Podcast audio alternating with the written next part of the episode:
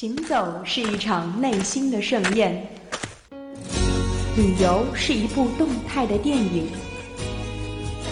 读万卷书，行万里路，旅行天下，享受旅游的乐趣。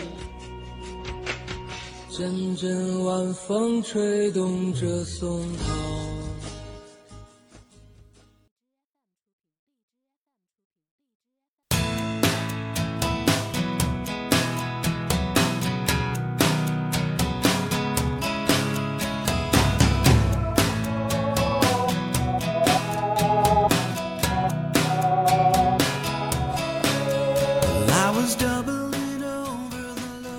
位听众，欢迎收听 FM 九十五点二浙江师范大学校园之声，这里是旅行天下，我是今天的主播风云。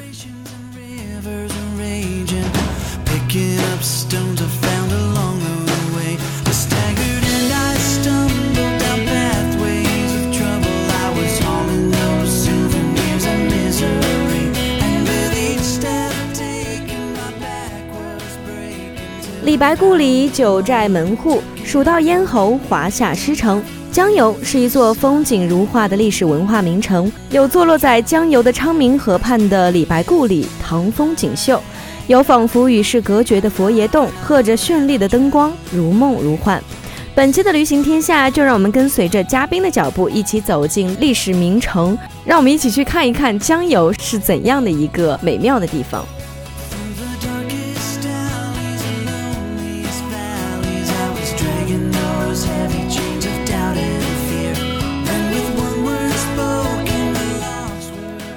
好了，那么现在呢，嘉宾是已经坐在了风云的身边了。那么我们有请今天的嘉宾来为我们做一个简短的自我介绍。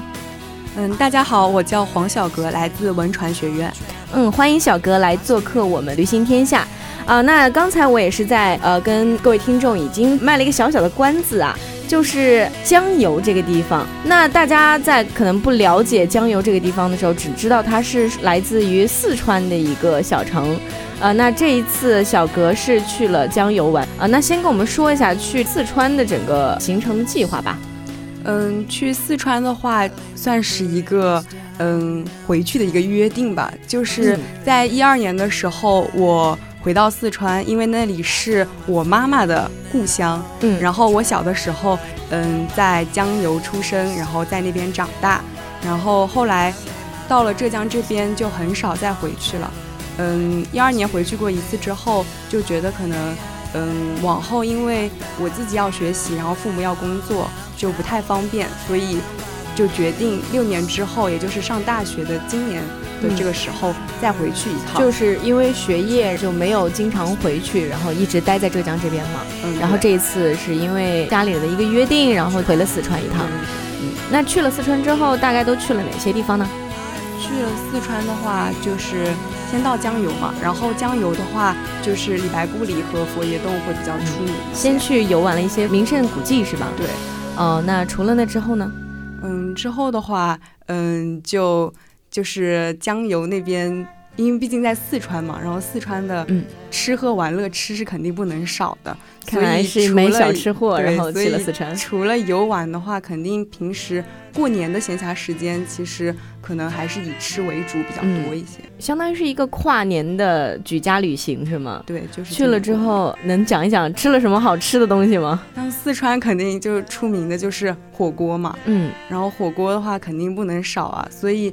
在四川吃火锅其实是一件特别爽的事情，嗯，然后，嗯，另外的话就是还有一些非常著名的像小吃，就比如说什么，嗯，红油肥肠、米粉，然后扣肉这些东西都是非常值得去吃一下。哎，其实听到小格说他吃了这么多的美食，我记得，呃，风云以前也是去过四川玩过的，就是去重庆嘛。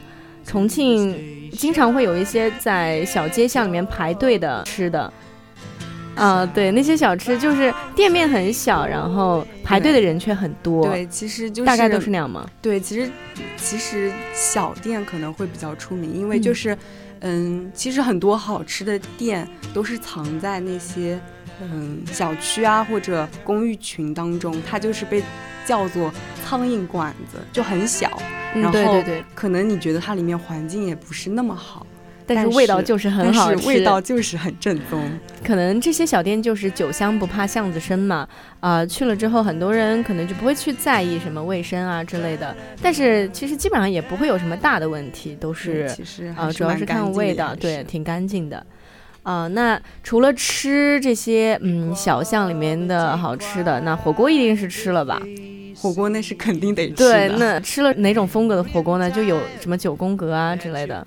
嗯，我们吃的就是最简单的鸳鸯锅，因为其实之前那一次回去，我是吃了差不多一个星期的干锅，但是今年回去的话，毕竟六年过去了，还是有很大的变化的。嗯，所以他们那一家我很喜欢的干锅店，它扩建了，然后扩建了之后，它就是那里。主打的火锅又推出了他们的那个鸳鸯锅，就要赶紧试一下，对，所以还是值得就是去一试。然后试了之后的话，发现确实还是很不错的。其实火锅的种类，我觉得没有特别多吧，嗯，就是可能是锅的样子不一样，但是其实吃起来我觉得感觉都还是差不多的。那像四川那边的口味呢，都比较是偏辛辣一些的。那呃，你说从小就是在这个江浙地带长大嘛，学习啊之类的，呃，自己的口味有什么变化吗？还是现在还是蛮喜欢巴蜀口味的那种的麻辣味儿？我就是很重口啊，就是因为小的时候在那边出生，虽然待的时间跟在这边比起来肯定就显得会短，但是感觉好像小的时候既然出生在那边的话，有一部分的根可能就是有点受那边影响，所以我就算在江浙这边口味还是很重，所以有一些人就会觉得。我很不一样，是不是就像家里人说，哎，有没有在江浙地带吃一些比较清淡的美食，把自己的皮肤给弄得特别好？哎，我看你皮肤也蛮好的。因为四川其实它那个地方是养人，对，很养人，天府之国。然后就包括那边环境气候其实都挺好的，在那边，嗯，而且那边不是出美女嘛，对，就是那边的环境肯定就是对本身的那些还是有一定影响，嗯。哦，那吃很多美食的同时，有没有觉得两地有什么大的差异？除了口味上面，除了口味上面，对，我觉得，呃，我感觉比较深的，可能服饰的时尚方、时尚流行趋势方面，也应该流行趋势是不太像的吗？也不是不太像，我觉得就是两边的脚步的那种，就是流行的那个趋势脚步可能。速度有点不一样，嗯，是江浙这边比较站在时尚的前端吗？那也 好像也并不是，就是我我个人就是，其实我个人。就是去逛逛这些商店啊，包括买衣服什么的，还是我觉得比较头疼的一件事情。然后上一次回去，其实我挺喜欢在那边逛街的。我不知道为什么他那边就是莫名其妙的有一些非常让你感觉很新颖的东西。对，其实嗯，就是刚才也聊到，我们说就女孩子会比较关注什么服饰啊、时尚之类的嘛。就其实去了之后就会发现，可能两地的这种差异还是有的。但其实你会发现，女孩子扎堆的地方就绝对少不了什么啊，比较好看的衣物啊、服饰、shopping，对吗？对，嗯。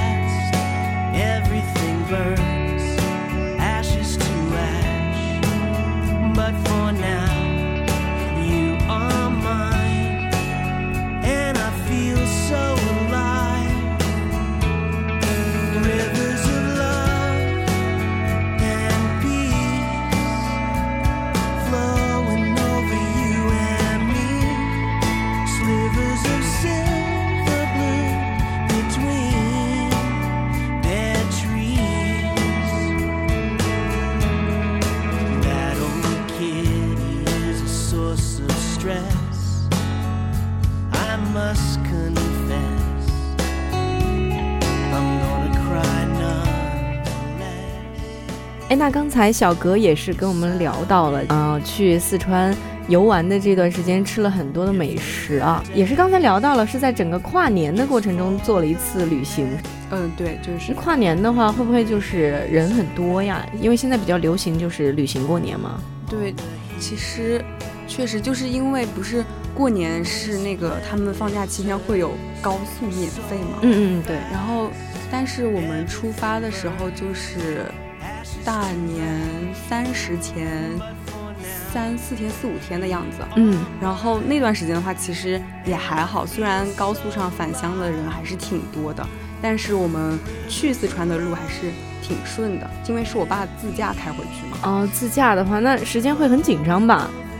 嗯，我爸开车非常快，就是从 从北京出发，然后开到四川，用的时间不是很长。就比如打个比方说，今天下午我们那天就比如说是今天出发，是今天下午的一两点钟出发，嗯，然后明天下午的四五点钟、五六点钟就到了。那还是速度蛮快的，因为像我们平时自己出去自驾游的时候，家里人嘛，应该不会有这么快的速度，因为我们都是走走停停这样玩着走。那你们可能在路上的风景啊之类的都是走马观花式的了。我们因为是赶着回去过年嘛，嗯其实赶着回去过年的话，就不会太想在路上停太长时间，嗯所以中间就住了一个晚上，然后就在哪里住的呢？停在那个西安。西安啊，对呃，西安有逛一下吗？因为据说西安的晚上还是蛮有意思的。对，然后我们那天晚上就在那个西安古城墙下面那个旁边的嗯宾馆住，然后所以那天晚上就很开心，就可以去那个古城墙上面去玩一玩。然后因为是过年期间嘛，然后其实讲道理说，他平时的时候应该是那个古城墙开放起来，你的娱乐项目应该是在那个古城墙上面骑自行车，嗯，就是有一种很潇洒的感觉。对，我听说过这个。对，然后但是因为它过年期间就是为了营造那种过年的氛围，嗯所以它就在上面摆满了那种那种花灯，花灯，对，就是那种巨型的那种各种各种各种什么狗啊、什么花呀、鸟啊那种。这个怎么听起来有点像元宵节的那种感觉？就那种灯展，哦，那肯定很漂亮的。对，它就是整个古城墙上面全部都是灯展，应该很壮观。对，嗯，所以就是晚上去的晚上去的人超级多，然嗯后就是整个古城墙就可能因为这些东西的装点，就过年的氛围很浓厚。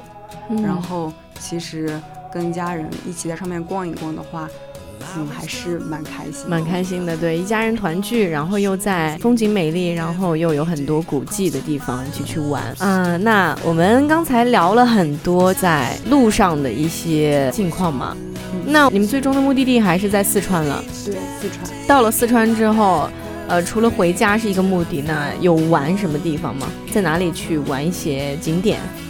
玩的话就是，嗯，因为它江油是在绵阳嘛，江嗯。四川绵阳，对，然后其实我们也没有打算就是什么跑往成都啊这些地方去，因为、嗯、是我们没打算往就是大城市里面去因为因为就是时间还是比较紧了，因为到那边过年头几天不可能出去玩了。对，然后头几天忙完了之后，后面几天其实安排的时间也不是很长了，因为还要准备要回这边，嗯。然后所以就比较紧，就打算就在江油那一块那个地方，就是看有什么比较嗯好玩的地方。然后就是李白故居很有名，然后还有去了，对也去了，然后还有嗯佛爷洞也是一个非常有名的地方。嗯，那这两个地方都有什么好玩的景呢？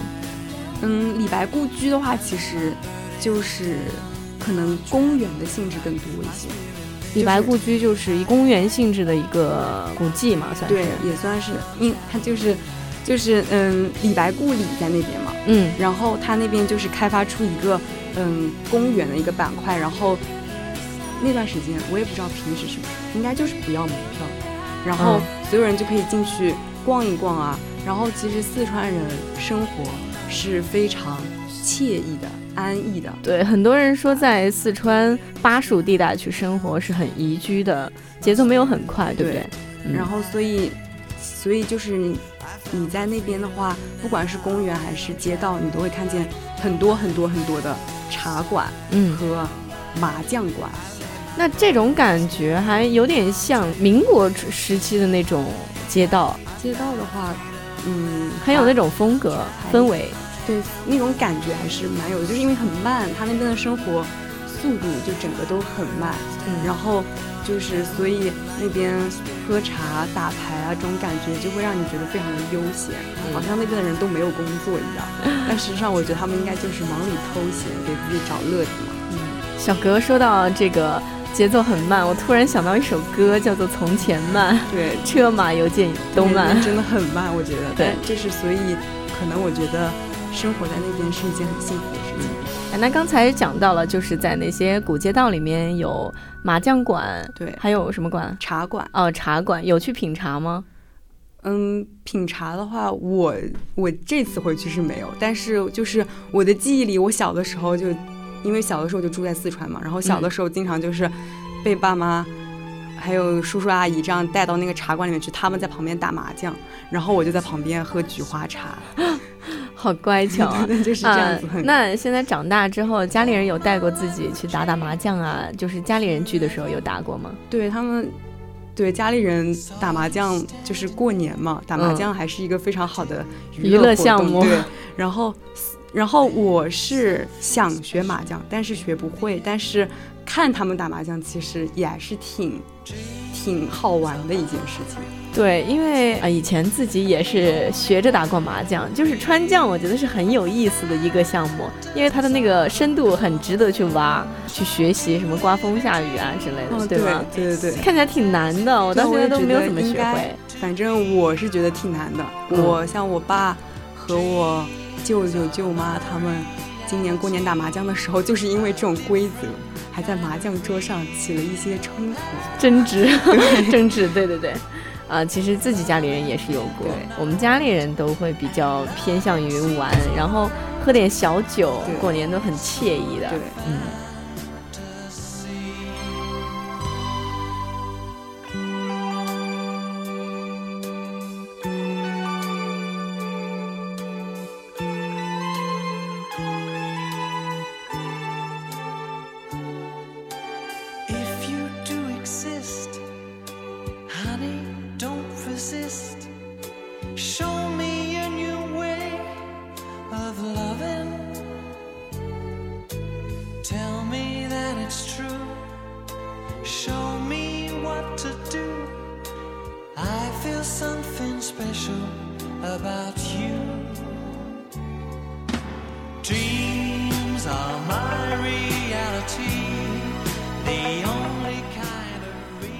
那我们刚才跟小格聊了很多这个江油小镇上面就是古街道的，还有就是李白故居嘛，那个小镇上面的一些古迹的景象。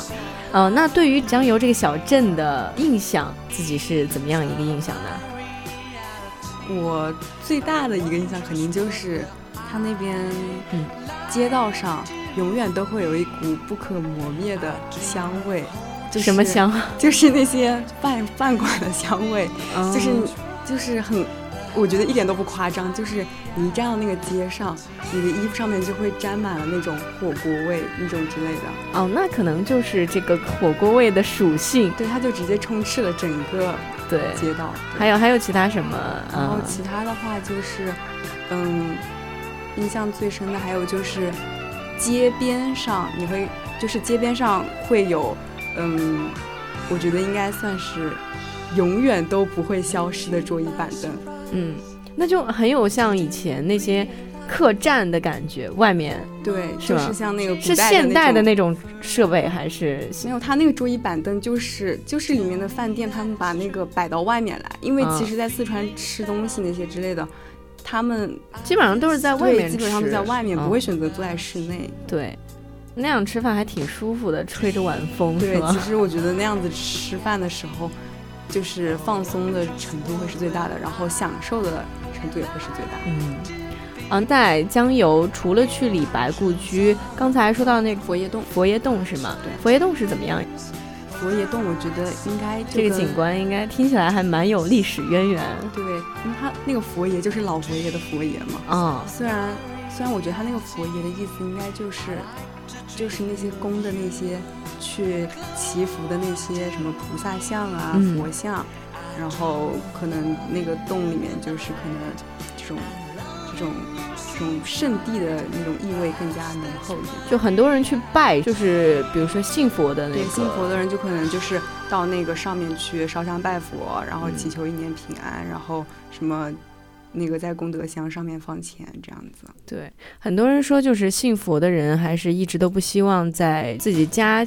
比如说家庭周围的那个寺庙啊之类的香火不要断，所以他们会经常去拜。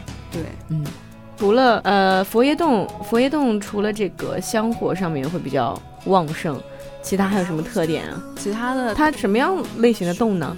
其实我觉得它那个洞应该就跟金华双龙洞应该会比较相像吧，因为它就是里面就是溶洞嘛，就会有各种各样的什么石那种什么石柱啊、钟乳石是吗？对，那种东西，然后上面悬下来几根，地上长出来几根，然后它可能就是根据不同的这样子的溶洞，然后里面那些什么石柱石笋的那种摆布，然后给它。造成了一种啊，造成那些各个那种什么什么神话景象这种之类的。哦，就比如说他那边就有什么那有龙宫，龙宫对，还有什么阎王殿。嗯，他就是摆上那些。那那些神话故事里面有自己知道了解的吗？我没有很，我觉得龙宫嘛，那就像《西游记》里面那样子。哎，对我刚才也正想说，就你一说到呃龙宫，然后还有什么石柱之类的，又是因为洞嘛，就很容易想到《西游记》这种景象。它就是像《西游记》那个下面那个东海龙宫一样，然后它那里也有一个，也有一根那个定海神针。虽然它是一个非常非常不像定海神针的定海神针，但是因为它那个地方设的那个情境就是龙宫嘛，嗯，然后加上它可能稍微比较粗壮一点，然后在那个地上这样子竖起来的话，可能就可以作为一根定海神针，对，然后给它的故事氛围造的更加浓厚 啊。可能很多人没有去过的人一听这个，他说不定以为那个地方就是拍《西游记》的呢。对，啊，那我们刚才说去过李白故居。还去过了佛爷洞，那在江油这个地方还去过什么有趣的地方？比较好玩，呃，有历史渊源的这些古迹啊景点，那就可能就只有那个什么，就是离我外公家近一点的，就是一个小镇，然后那小镇里面就是有红军桥，红军桥，对。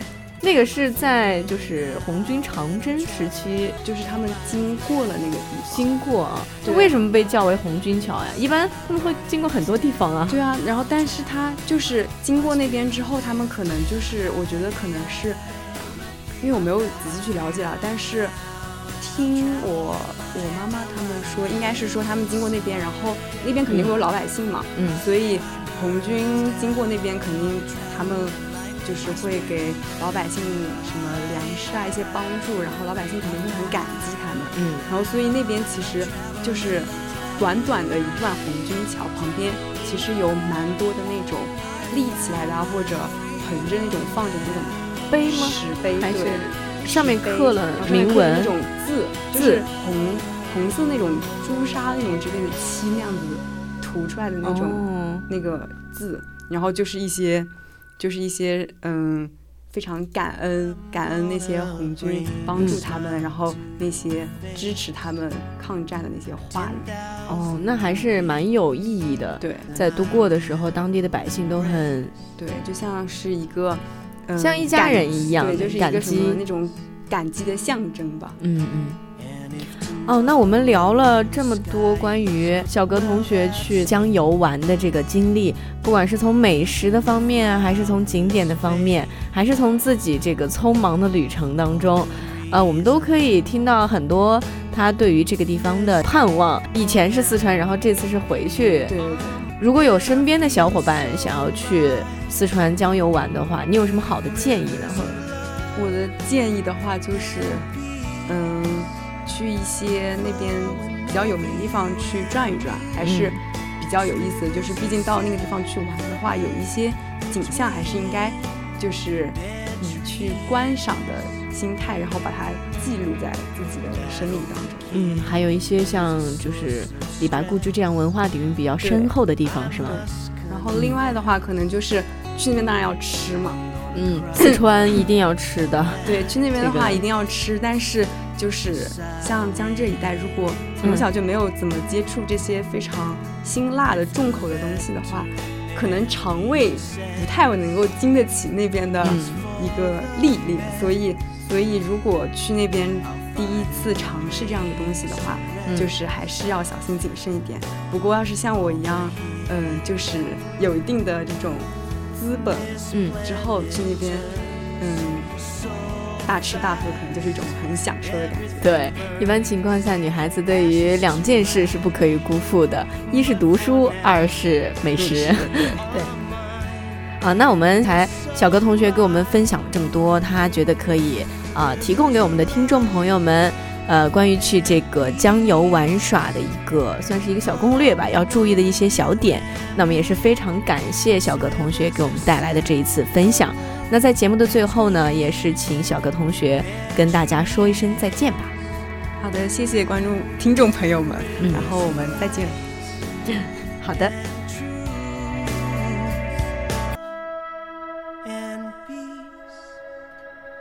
我们都知道蜀道之难，难于上青天，但我们也明白，这份即使是艰难，也要奋力跨越的背后，是值得每一滴汗水付出的万里锦绣山河。我们认识重庆，认识成都，却从未深究过这个在蜀地西北的小城江油。它带着自己特殊的质朴美好，只等着我们去发现。非常感谢这一期黄小哥同学来做客我们的旅行天下，并能和我们分享他精彩的故事。那么各位听众，下周五的同一时间，请继续锁定旅行天下。我是今天的主播风云，我们和你不见不散。